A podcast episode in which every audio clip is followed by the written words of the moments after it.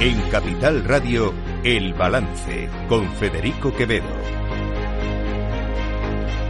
Señoras y señores, buenas noches, bienvenidos este viernes 1 de diciembre de 2023. Son las 8, una hora menos en las Islas Canarias. Se escuchan la sintonía de Capital Radio. Les invito a que nos acompañen desde ahora y hasta las 10 de la noche aquí en el balance. Les vamos a contar la actualidad de este día y vamos a analizar también mucho de lo que ha venido ocurriendo esta semana. Una semana eh, una semana que me imagino que el presidente del gobierno Pedro Sánchez dirá que es una semana para olvidar, porque eh, la verdad es que ha sido una semana de reveses y de reveses importantes además. El último, sin duda, es ese, esa decisión del gobierno de Israel de retirar al embajador de su país en España en lo que ya es manifiestamente una crisis diplomática sin precedentes entre España y uno de sus aliados, porque no olvidemos que al final Israel no deja de ser un aliado del gobierno de España, del Estado de español.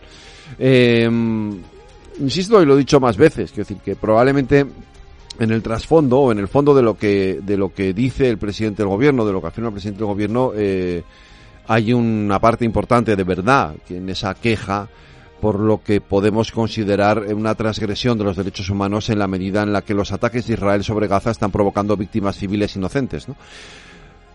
Pero la diplomacia, la diplomacia es la diplomacia y, el presidente del gobierno en este caso no ha tenido en cuenta, eh, pues probablemente las formas y las costumbres que son habituales en la diplomacia y eso eh, ha llevado a tener, insisto, a, ha conducido a esta crisis diplomática que, como digo, es una crisis sin precedentes. No es lo único que le ha pasado al presidente del gobierno en esta semana, porque ha tenido dos reveses importantes en el entorno judicial. Esa decisión del, del Consejo General de Poder Judicial única y sin dudamente inédita hasta ahora eh, de decir que no al nombramiento del fiscal general del Estado. Es verdad que no es vinculante, el, nombramiento sigue eh, adelante, pero la que sí que es vinculante es la decisión del Tribunal Supremo de suspender la, el nombramiento de Magdalena Valerio, exministra de Trabajo, con el propio Pedro Sánchez, al frente del Consejo de Estado. Son revesas importantes para Pedro Sánchez en una semana en la que él ha insistido mucho eh, hablando de excepcionalidad en toda esta situación. y esa excepcionalidad es la que le ha llevado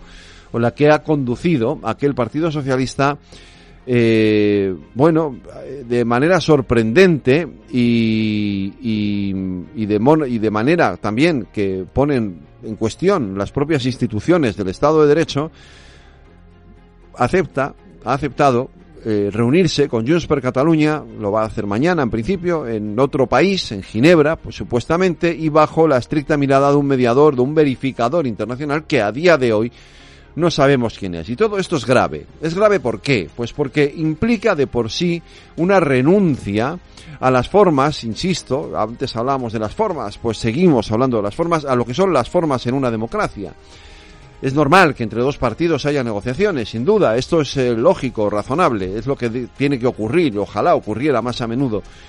Pero no es normal que esas eh, negociaciones se produzcan en otro país y bajo la estricta mirada de un mediador o de un verificador internacional. Eso no es lo que debe de ocurrir en una democracia. En una democracia las negociaciones pueden ser discretas, nadie dice que no, pero no pueden ser secretas. Y sobre todo debe de haber una eh, transparencia eh, que permita a los ciudadanos, que en definitiva somos los eh, receptores de las decisiones que se tomen en esas reuniones, eh, saber de qué se está hablando, con quién se está hablando y qué es lo que va a ocurrir a partir de esas reuniones. Porque si de lo que se está hablando es de algo que ya conocemos, que es la ley de amnistía, pues entonces no hace falta que esas reuniones se produzcan fuera de nuestro país y ya sabemos que se va a producir la ley de amnistía.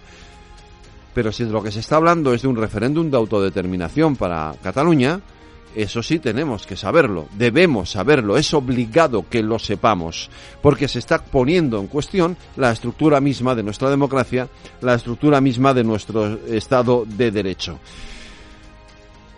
En definitiva, eh, esa es la excepcionalidad. La excepcionalidad no es, no es ni mucho menos que Junts per Catalunya o que RC quieran superar la Constitución. Ya lo hicieron, de hecho, ya lo intentaron en 2017. Eso no es excepcional. Lo excepcional es que el Partido Socialista quiera o acepte el relato, esto es lo excepcional, el relato que hasta ahora han venido sosteniendo esos partidos independentistas.